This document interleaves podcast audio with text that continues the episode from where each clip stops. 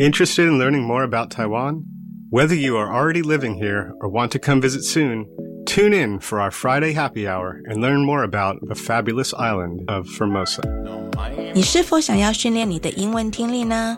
想要了解外国朋友们在台湾都做什么样的工作和怎么丰富他们的生活吗 ？You've come to the right place. Tune in each and every Friday from 3.05 to 4 p.m. with me, your host Beverly.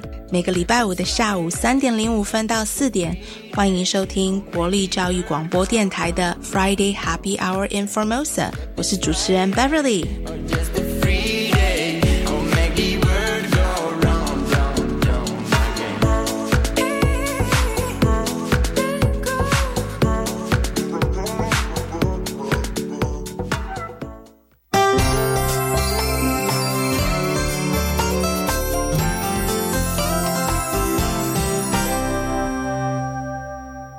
Happy Friday, everyone！我们今天的第一位特别来宾，同样是上个礼拜的 Tiffany。Tiffany 是之前我们采访过的 Podcaster Mark and Max 台湾 No Why 台湾没有为什么节目里面的制作人。就像上集我讲的一样，我跟 Tiffany 真的是聊太开心了，都快要聊到外太空去了。所以我们今天的 Part Two 也很精彩哦。今天的节目有做一个调整，因为我们今天的第二个特别来宾，我邀请到了我妹妹 Rebecca 的三个小朋友 Reed、Reese and Jess。我想借这个机会，可以好好让他们记录他们这一次的台湾之旅。这个采访其实是他们在隔离期间做的，因为有这个特殊的来宾，所以我们节目这个礼拜将会有两个人物会客室的单元。So we're going to continue with part two of my chat with our guest Tiffany from last week. Just a quick recap. Tiffany is the producer of one of my favorite podcast show, Taiwan Know Why, Taiwan 没有为什么, and she is also the director of two kindergartens in Taiwan. And today, instead of having our normal talent segment, we're actually going to have a double feature of 我爱台湾，朗 K 来接 and our second set of guests are a few of my favorite people on this planet.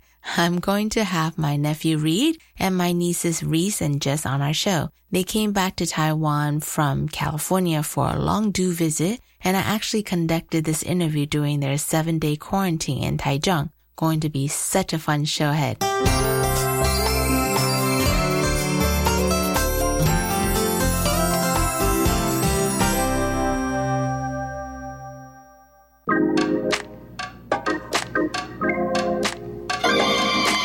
我爱台湾。让开来者。上个礼拜，我们邀请到了台湾 No Why 台湾没有为什么的播客制作人 Tiffany。因为 Tiffany 是台中两家幼稚园的执行长，所以这个礼拜我们会继续跟 Tiffany 讨论关于台湾和其他国家文化教育方式的不同点。We're gonna continue our fun chat with Miss Tiffany from last week. Besides touching base a little bit more on her role as the producer on the podcast Taiwan No Why, Taiwan 没有为什么, we will dig deep into the topic of education in Taiwan since Tiffany is the director of two kindergartens in Taichung. Let's get right to it.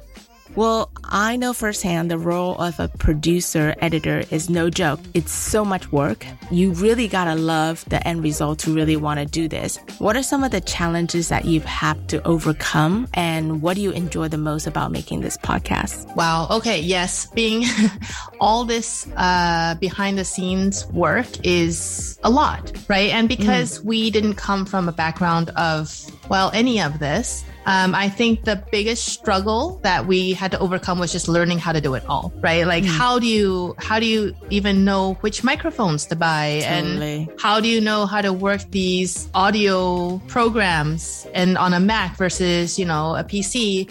All of that we had to start from scratch. Mm-hmm. And I think that my biggest takeaway, what I enjoy most about making this podcast, um, is really connecting with the listeners. Mm. Surprisingly, we've had a lot of listeners, mm. right? Like our friends maybe listen for one or two episodes, but we have some listeners who have started with us and just, they literally will message us after every episode and say, Aww. yeah, I thought this. And, you know, oh my goodness, thank you so much for answering the this question. Like I've asked my Taiwanese husband and he has no idea. So it's good to get some answers. And I would say that we've like, we've become internet friends, Uh-huh. right? Like we, because it's just been so nice to connect with people who love Taiwan Uh-huh. and who are invested in what we are sharing. Mm-hmm. Another thing I've really enjoyed is gaining a different perspective about Taiwan. Mm.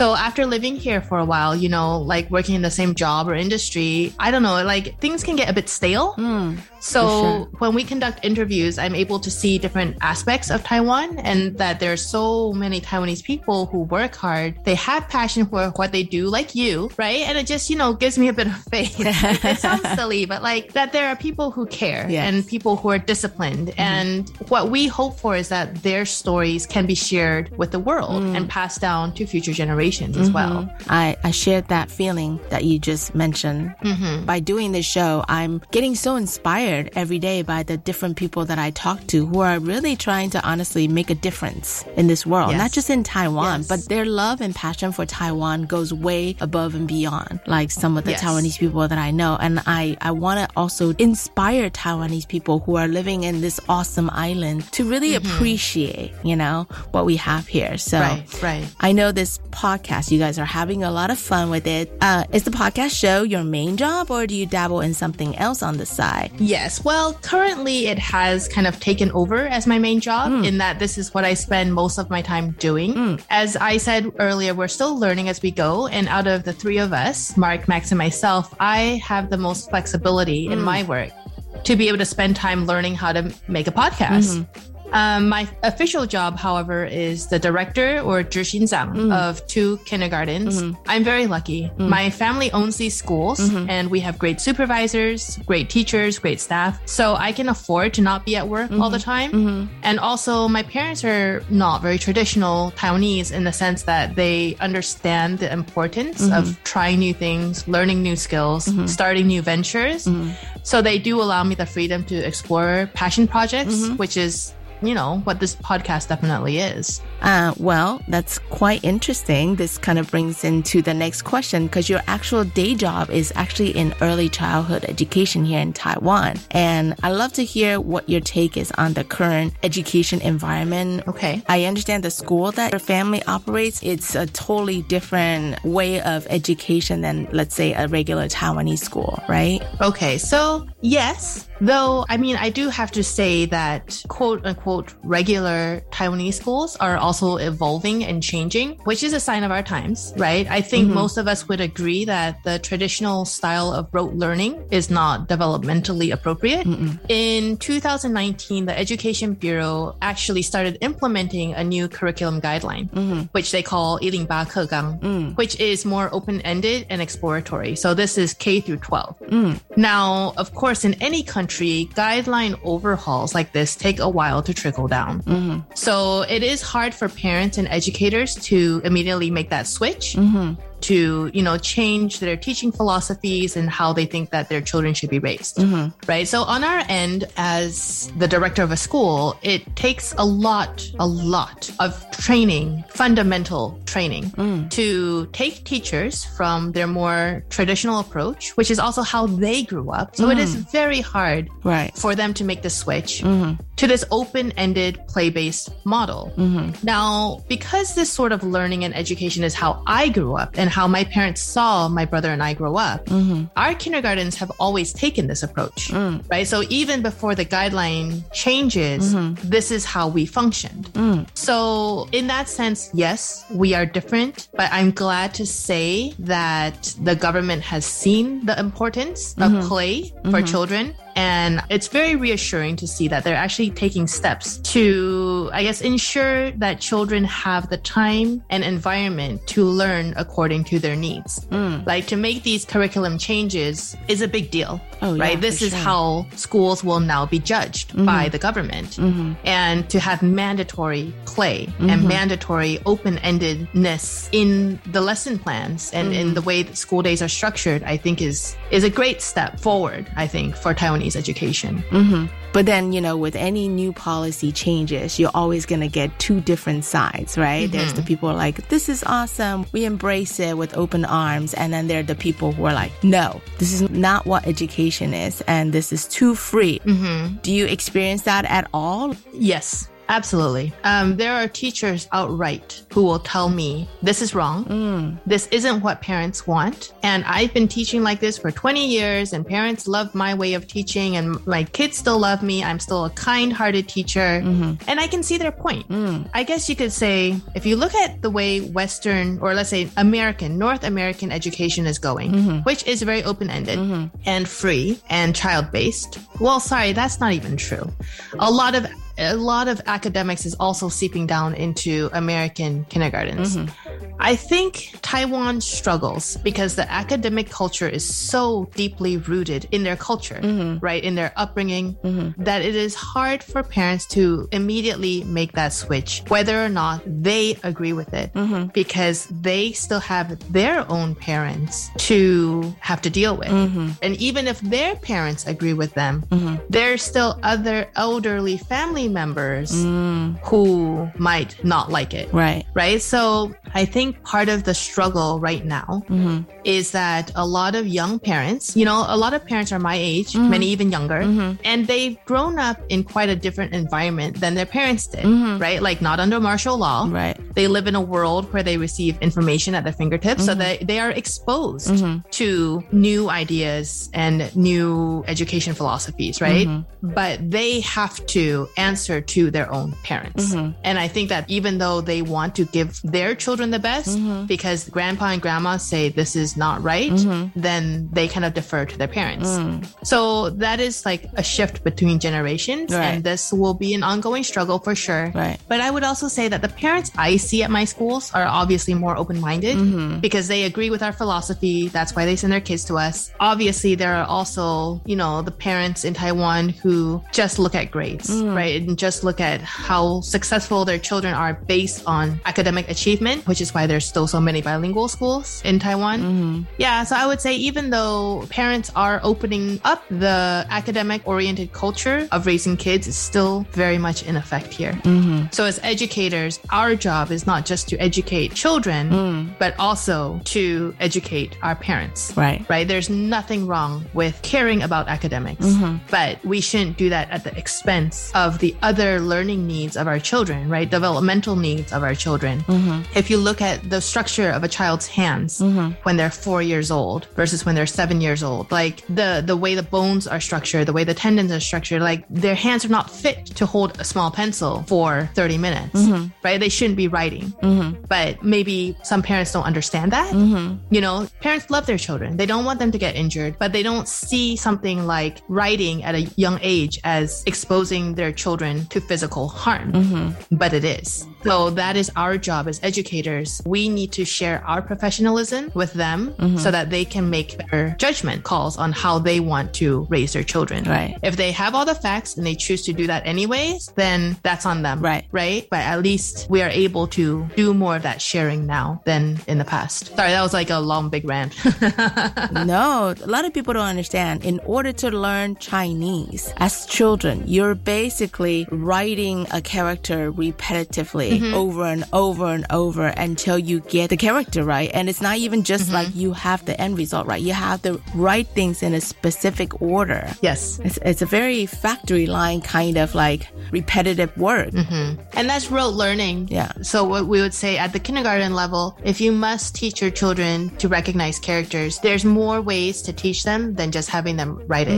You know, using Play-Doh, stamping it mm. out, right? Using their hand, their their fine motor skills in ways that aren't just grasping a mm-hmm. pencil, right? You could put out little flashcards with characters with like the dot in the wrong place or the stroke mm-hmm. in the in the wrong direction or something and having them kind of find okay which one is right? That's word recognition. That's character mm-hmm. recognition. And it works their minds in an assortment of ways which isn't just holding a pencil Right. right? So so i guess that is what we try to explain to parents. It's not that through play children learn less but they can learn differently. Right. and And because they're having fun, Yes. they're more prone to actually remembering what they learned, Right. right? And they want to learn and they want to explore. And that's huge Right. for this age group. Right. Yeah. And it's so much like these new policy, new ways of teaching. It's not about let's not do this all together. It's let's find a better way, Yes. a creative way Yes. to make learning more fun, like you said.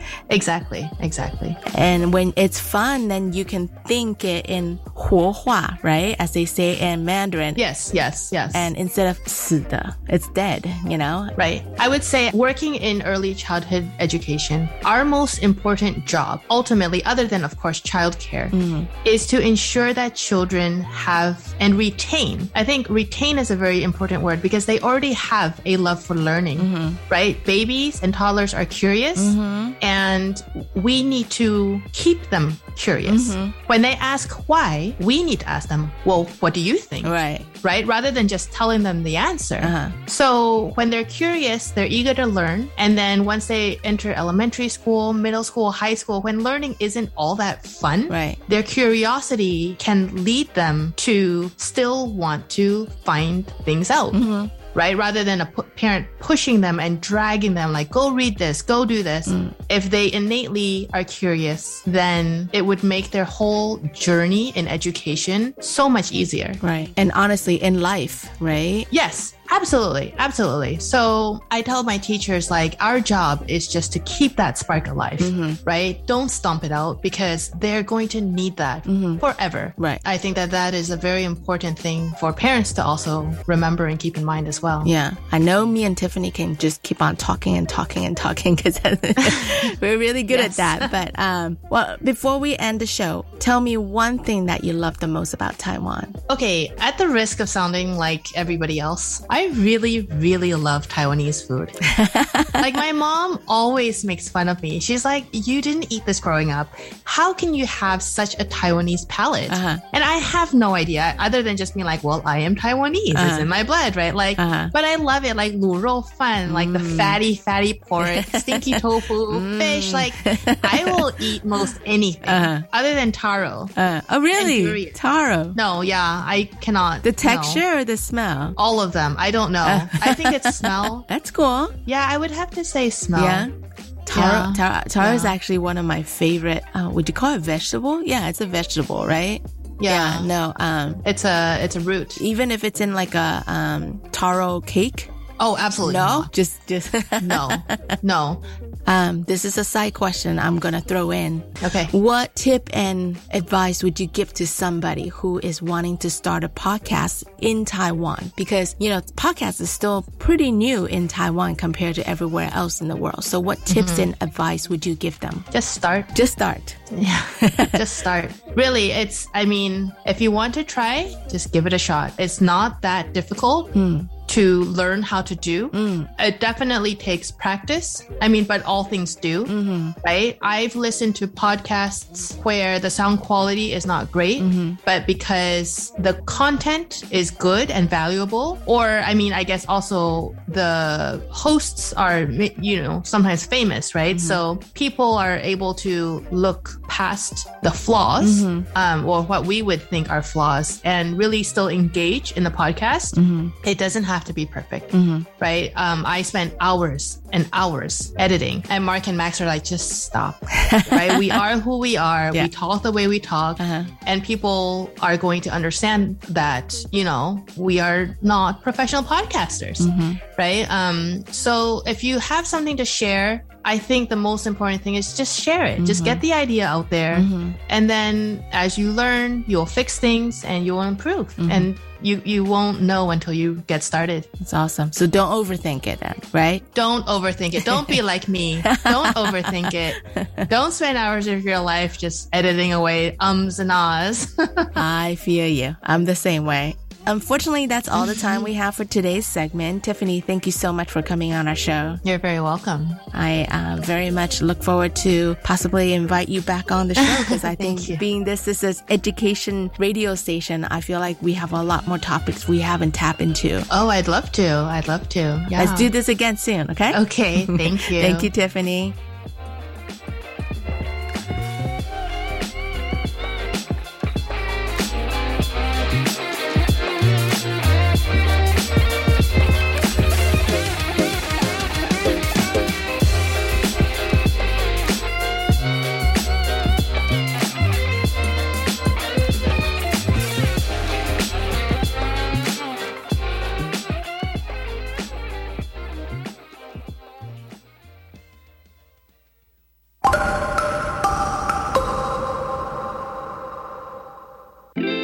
会不会跟我一样，有时候就是很想听一些经典复古的歌曲呢？So today 想播放一首流行音乐女王 Janet Jackson 所演唱的《Love Will Never Do Without You》。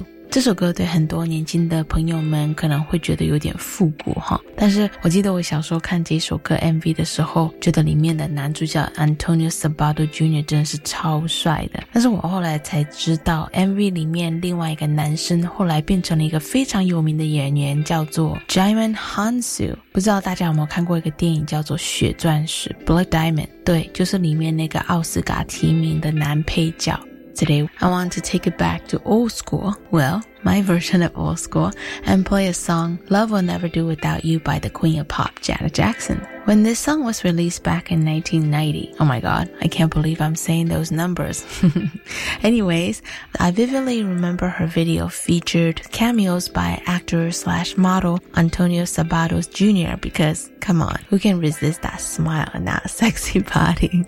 But what I didn't know is that a very young Djimon Hounsou also played a cameo in that same video, and he later goes on to be nominated for Oscar's Best Performance by an Actor in a Supporting Role for the movie Black Diamond.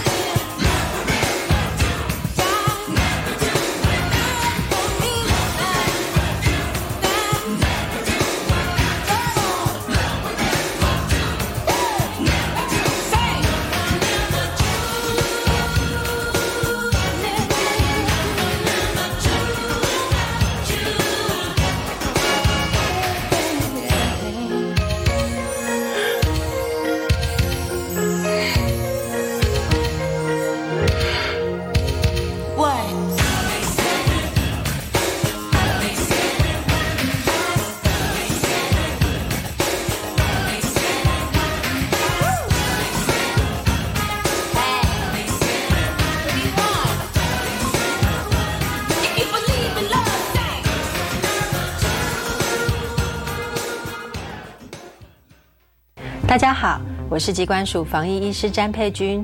大部分的 COVID-19 感染者症状轻微，休养后可自行康复。居家照护期间多喝水。充分休息，并留意自身症状变化。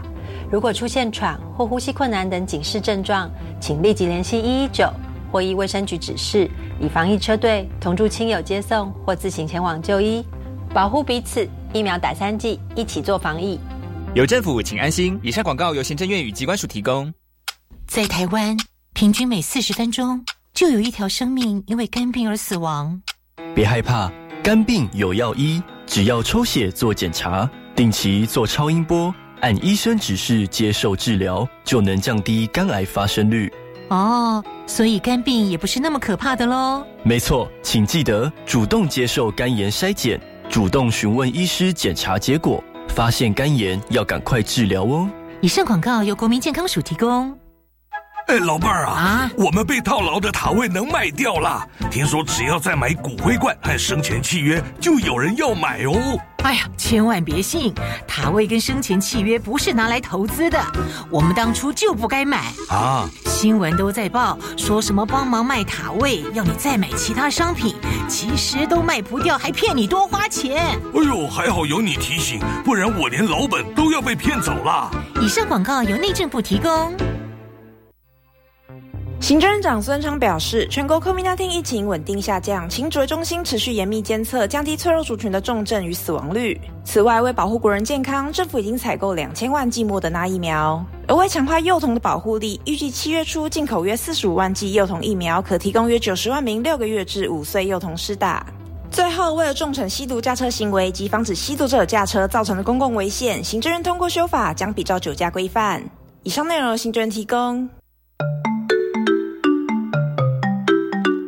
这里是教育广播电台高雄分台，我们的收听频率是高平地区 FM 一零一点七，恒春地区 FM 九九点三，澎湖地区 FM 九九点一，江南地区 FM 一零七点七。欢迎您收听教育电台所制播的优质节目。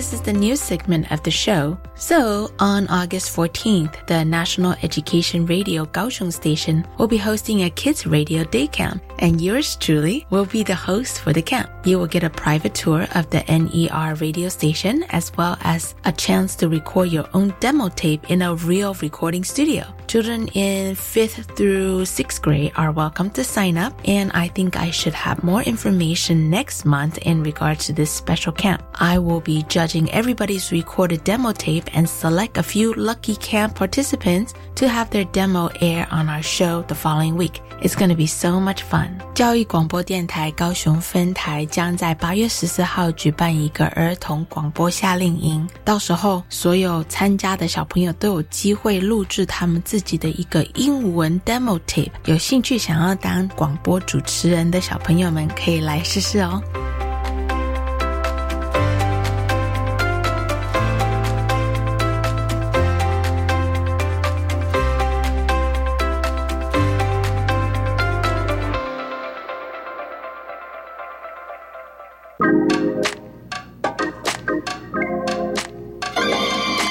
我爱台湾。人客来坐。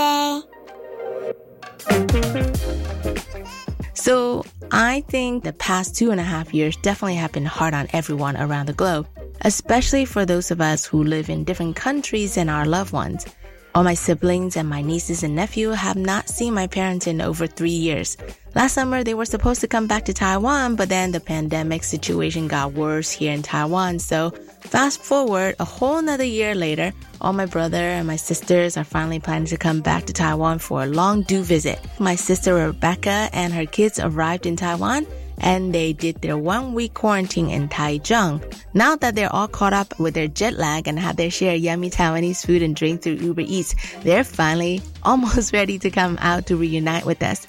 Today, I've invited my sister's children, Reed, Reis, and Jess, to come on our show to talk about what it's like being half Taiwanese American. So, welcome to the show, kids. I missed you all. Can you all say hi to our listeners? Hello. Hi. Go ahead, Reed. my name is Reed. I am 13 years old and I'm going to 8th grade. Nice. Hi, my name is Reis. 我的中文名字叫黄月轩. Shen. I'm 11 years old and I'm going to 6th grade. Nice. Hi, my name is Jess. My Chinese name is Hung Pei Xuan. I am seven years old and going to second grade. Nice. Last year, James and I actually had to go back to the States, so we got a chance to spend some time with some of our family, and we actually drove up to Northern California to hang out with you guys. And it was so nice to actually see you face to face and do things together in person and give you hugs. So crazy how much you all have grown. So I want to actually talk to you guys about what it was like when the pandemic first hit in America.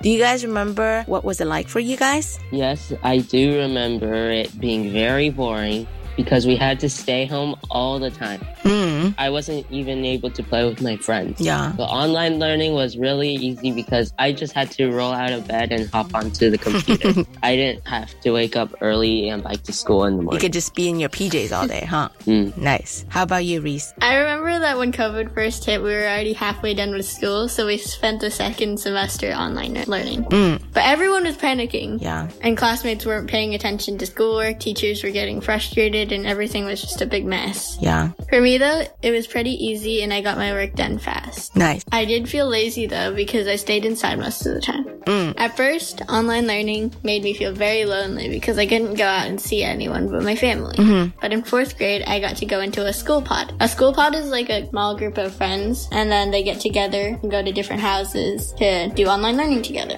There, I bonded a lot and got a lot closer with my friends. Cool. That's awesome. So you just went to each other's houses and did online learning together as a small group. Yes. Cool. What about you, Jess? When COVID first hit, it was really hard. Mm. When we went to class, everyone was really loud and it was messy. It was really hard because you couldn't go outside and eat outdoors. Mm. I wasn't able to make friends because it was online. That's right, because Jessie was just about to enter kindergarten when the pandemic hit. So her first experience with school was actually online learning. So how did all these sudden changes make you feel? I mean, was it hard to adjust to all these different things at first? Reed? These changes didn't startle me. Mm. I really just went with whatever was going on with, around me. Mm, well, I think that's easier because Reed is how you're 13, right? Mhm. You already made your friends and it was just easy to stay in touch with all your friends, right? Mm. That's cool. How about you, Reis? It's the same for me, but Yeah. um, a little bit different. These changes were definitely scary, Mm. but it was like only for a little bit. Mhm. After like a few weeks of being in the pandemic, I started feeling more lazy. Yeah. Eating, sleeping, Nice. and doing nothing was all we did. 宅女,宅女. That's what they call when someone is a homebody.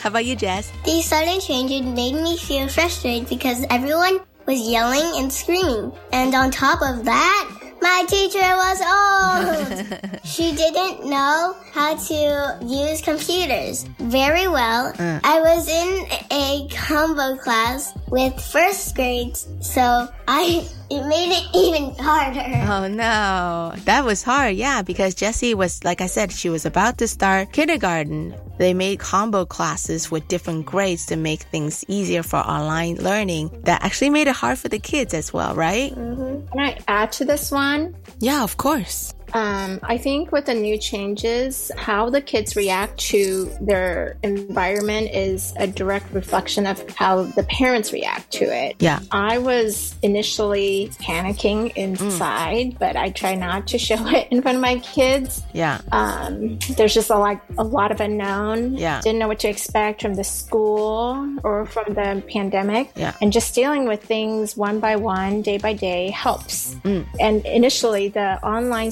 schooling was really chaotic. I didn't have high expectations, and I just like always expected things to go wrong.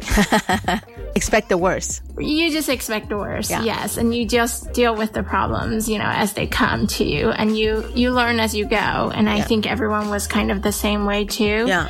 Um, whether it be the government or the teachers Yeah. or the kids, Yeah. um, or other parents, Right. and um, you just have to try to have a positive attitude, Yeah. in spite of all the crazy things. Yeah. Nobody knew what they were doing. Yeah. But you just go with the flow and learn how to solve solve daily issues. Yeah. And then seeing how I can deal with mm. the issues helps the kids to be more flexible mm. and resilient. And that's how we got through it. Also, I imagine that's really hard to all of a sudden have three kids stay at home. And on top of that, you have to help them with their online schooling. So that makes it really, really hard for you to do your job as a mom, right? Well, yeah, because then you're the, the computer person, you're their TA, you're their cafeteria lady, you're their janitor, you're their no. PE teacher, you're all everything and a mom and a wife, yeah. right? Hopefully they deliver wine, right? Like during the pandemic. Reed, but you were the oldest. Did you help mommy at all? Yes, I did. That's good. Help her with some house chores, yeah? And Jess sometimes when they were out. Yeah, that's good. I'm curious since we never really went through the lockdown here in Taiwan and we were fortunate enough, we were very fortunate that this pandemic situation only got worse after the vaccines were available. So what was the hardest thing during the lockdown for you guys? The hardest thing during the lockdown was probably virtual learning mm. and especially when people turned off their camera or didn't pay attention. Oh no. The teacher would just like get frustrated or mad and or mad. Yeah. And it was a kind of like a waste of time. Yeah, I can imagine because everyone just kind of waiting on everybody and then you end up not learning a lot and then you feel frustrated, right? Mm. How about you, Reis? Um, the hardest thing of the about the lockdown was definitely not being able to go outside yeah. or being able to come in contact with people other than like closer family. Yeah. It was really hard not seeing any of my friends for the time being. That's gotta be really hard.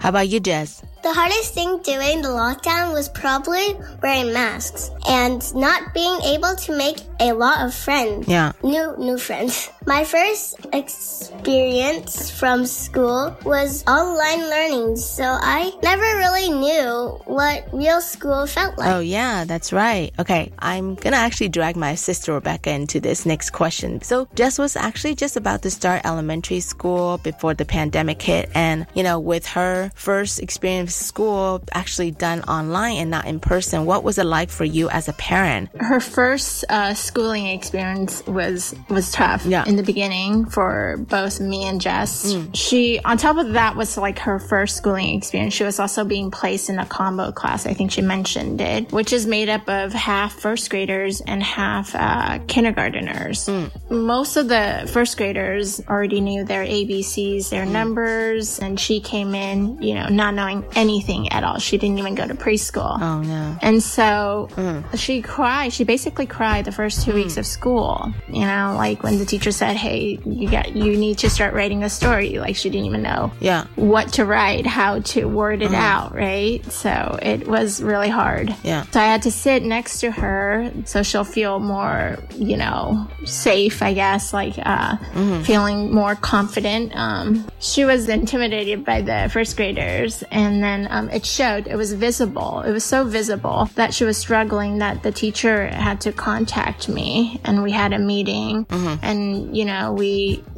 she made a small, her into a, uh, or she had a small group session with her, um, to mm-hmm. make sure she feels comfortable with the school schedule, the school or the classroom activities. So, um, it took a while. Yeah. But she eventually caught up and, um, felt more comfortable. It's going to be so weird to tell the future generations what we all went right. through, right? And I mean, this year she is being placed in person, back in person, and mm. she has no issues, you know, um, with it. And um, she definitely is a happier kid being in person. Well, Taiwan was super lucky during the initial pandemic pre vaccine stage, and we were able to live out our lives normally. And I know it must have been hard watching me post all these yummy food pictures or fun places we visited on our family line chat group, huh? What did you guys miss the most about Taiwan? I really miss my family and doing fun outdoor activities like shrimping and catching bugs. Aw, we we'll have to go shrimping when you guys get out. Mm-hmm. How about you, Reis?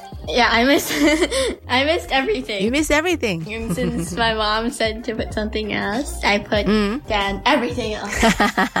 That's a lot of things. How about you, Jess? Mm, I really miss seeing family and the good food, like a good boba, stinky tofu, hot pot, honcha, and more. Nice. Wait, you like stinky tofu? You like to tofu? Yes. Yeah. Oh, there's a really good one where you guys are quarantined. We have to go when you guys get out too. Awesome. Well, once the vaccination rate was up to a certain percentage, America actually started to open back up. And one might say it was rather quick compared to how Taiwan is now. So kids, did it feel really surreal to go back to school? Going back to school was harder than normal because you couldn't really read people's facial expression because everyone was wearing masks. Yeah. And it was harder to hear them. Plus, yeah. we had to like social distance the death from each other and then we'll mm. do new sanitizing routine. People in Taiwan are so used to wearing masks even before the pandemic. So that was something new for the Americans to get used to, right? Yeah. Okay, how about you, Reis? Yeah. It was really weird going to school for the first time in a one and a half years years, and everyone was mm. wearing masks. People had puberty and had growth spurts. and all I was really happy that I, that we got to go back to normal. That's good. Was there any kids that showed up and hit puberty, and you're like, "Who are you? You don't recognize them?" yeah, there was like, I heard, wait, was it? Who was it? It was oh, Petey. Yeah, Petey grew really tall. any boys got mustache growing? Reed does. Yay, Reed. That reminds me of the first time when I heard Reed's full grown adult voice. mommy was driving you guys somewhere in the car and I was FaceTiming mommy. And all of a sudden, I hear this strange male voice in the background participating in our conversation. Mm. And I remember thinking, who's that? Do I know this person? Because, you know, like you guys don't sound like that. And then mommy was like, yeah, that's Reed. That's what he sounds like now. And I'm like, oh my God. Has it been that long since I last saw you guys? It's crazy how fast kids grow. How about you, Jess? It felt weird because you had to wear masks and sometimes the teachers can't hear you mm. because the, of the masks and you're really far away. Mm. It also hard for me to make my friends in person for the first time. Yeah. It was my first school experience because I love going to school. Aww. I made friends this year. And how? What's your best friend's name, Jess? Nora. Ah, like it. Right away, you got a best friend. You kids are all half Taiwanese and your daddy's Cantonese American. Do your school friends or your other friends know where Taiwan is and what Taiwan is like? Few of my friends know what Taiwan is or where Taiwan is, but they don't really know too much about it. Yeah. When you tell your friends I'm from Taiwan, what's the first thing they say like about Taiwan? How about you, Reis? Um, all of my close friends know what Taiwan is, but not quite where, but mm. two of my friends do know because they've been there. Nice. I, I mean, they've been here. Yeah. yeah, because you're every, here. every year, my elementary school holds an international night where families can represent their countries. Mm. For the past two years, my family represented Taiwan. Nice. Last year, I did it virtually by myself, mm. and this year, me and my friends did it together. Nice. My mom went all out. we shared our, all of our Taiwanese culture with high school. It was a very memorable moment. Ooh, I do want to talk about this. This is really cool. So hold on, Jess, okay? So Reis have been doing, uh, representing Taiwan at school at the international fair. What did you do last year at your stall? Last year or this year? Uh, let's talk about this year. Yeah, let's talk about this year. Okay, so this year we had a lot of food and there was this thing where you could actually try stinky tofu and smell it. Nice. Did anyone eat it? Yeah, it was actually gone. Nice. Cool. Uh, what else did you have on your stall? So we talked about how Taiwan is no, uh, known for a lot of their food. Mm. And we also, sh- there's a picture board in the back mm. and uh, Taipei 101 and a lot of historical people from there. Nice. And also, you guys made like a little thing where you can catch butterflies or something like that. I was just going to talk about that. Yeah. So we had um, flowers t- attached to magnetic wooden sticks, mm. and there's another magnet on the butterflies that you can catch. And nice. We actually had them race against their friends, and whoever wins can get like a sticker. Nice. And what's the importance of butterfly for Taiwan? Taiwan is known as the Butterfly Kingdom. Ah, see, even a lot of Taiwanese people don't know that. Did you know that? I did not know that. yeah, but if you go out to the wild, you actually see so many different species, like so many different types of butterflies. Okay, so let's go back to Jess. What about you? Um, Does your friends know where Taiwan is and what Taiwan is like? Yeah, some of my friends do. Two mm. of my friends are Chinese Americans, so mm. they know where Taiwan is located, but They've never been there. They've never been there? Uh, well, been here, really, right? Yeah, because we are. you kids are lucky. You guys get to come back every single summer and see everybody that you love. I know you guys went to Chinese school, not anymore, but it's only one day a week. When you guys come back to Taiwan, do you find your Mandarin pick up really quickly the longer you stay here? Sometimes because I usually pick up a few words here, mm. but I'm a little rusty because, like you said, our Chinese school moved somewhere else, and also due to COVID, we stopped doing it. Yeah. Will you guys speak Chinese at home a little bit sometimes? Yeah, a little. What are the things that you say at home with mommy? Hungry? How do you say hunger？嗯，我要吃东西。You um, want to eat something? That's funny. Uh, how about you, Reis? Um, my Chinese has definitely dropped in mm. the U.S., but like you said, the more I stay in Taiwan, the better my Chinese will get. Nice, very nice. How about you, Jess? Well. I never went to Chinese school, uh. and I don't know any Chinese yet. Yet? But I will learn. Yay! We can sign up for a class for you and Uncle James to learn together. What do you think about that? okay.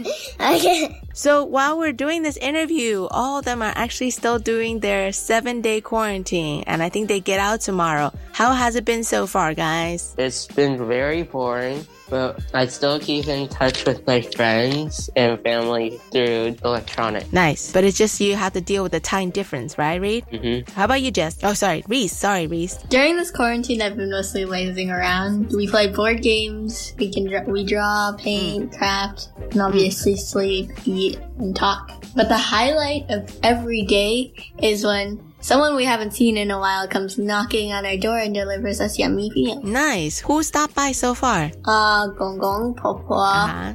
Ting Ting Jie uh-huh. and Uncle Brian, yeah. and then Christina E. I think there's a couple more people you left out, right? How about? Oh yeah, uh, well, Gugong and Gimbal. Nice. Jess, how about you? It was really fun because we were stuck in here and had limited stuff to do. That's crazy, but you get out tomorrow. Yay! when you guys get out of this seven day quarantine, what's the one thing you want to do the most? Reed. I want to go to Gong Gong and Popo's house to swim. Nice. It's so hot. I'm sure like a dip in the water will be really nice, right? How about you, Reis? Um, the first thing I want to do is stay up till midnight and walk over to 7-Eleven. what are you going to buy from 7-Eleven? Eggs.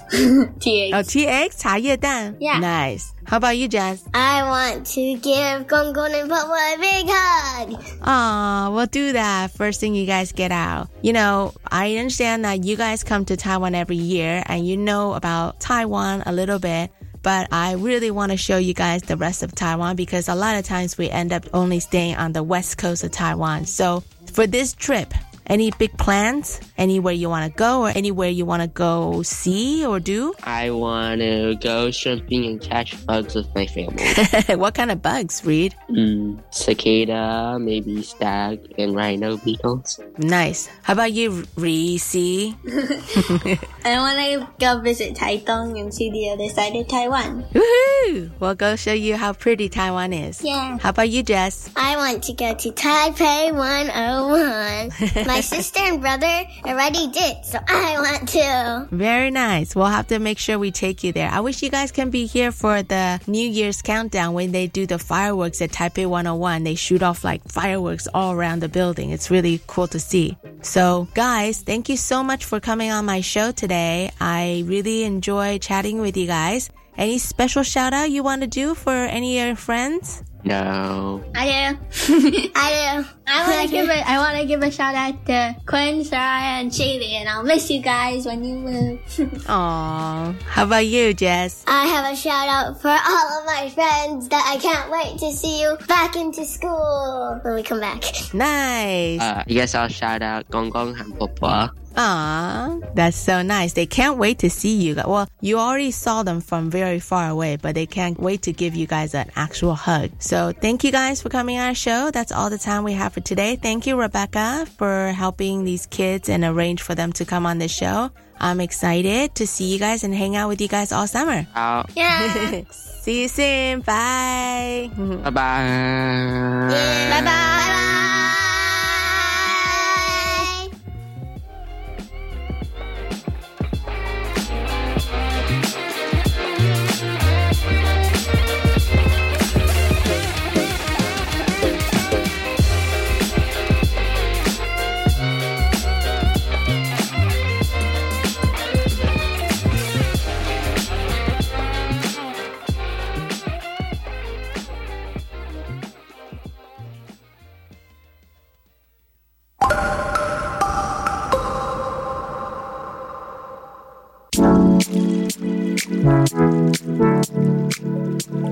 又到了节目的尾声，其实很多我跟 Tiffany 最后讨论的话题都没有在我原本准备的问题里面。我们两个是用一个非常随性的方式在聊天。那我个人觉得，从生长在一个第三文化儿童背景的 Tiffany 身上，我们一起去探讨台湾现有的教育的一些方式以及问题，其实可以用更多层次以及角度去思考以及看待事物。不一定是上一辈子人做的事情都是对的或者是错的。我觉得教育这种东西本来就需要一直不断的学习成长，所以我希望能够透过我们。的节目跟大家分享一些比较不一样的事情或是方式，让大家参考一下。其实面对同样一件事情，可以有很多不一样的处理方式的。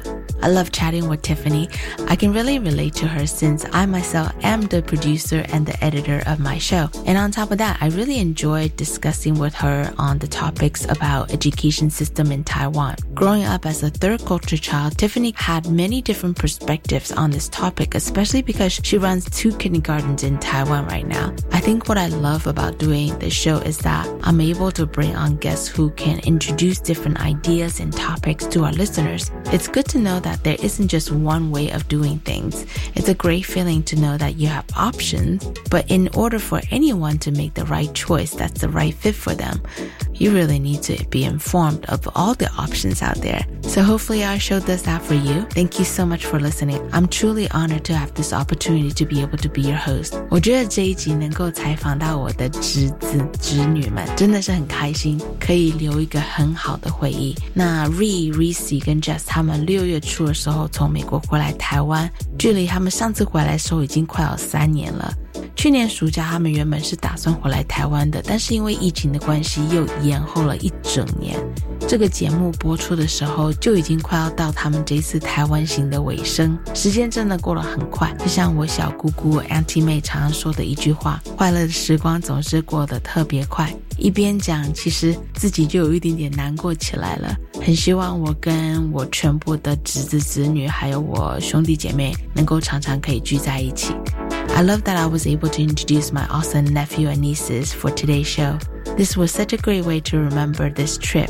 It's been three years since Reed, Reis, and Jess visited Taiwan, and I know that during pandemic, it was especially hard for all my siblings and their kids not being able to see my parents and also myself who are living in Taiwan.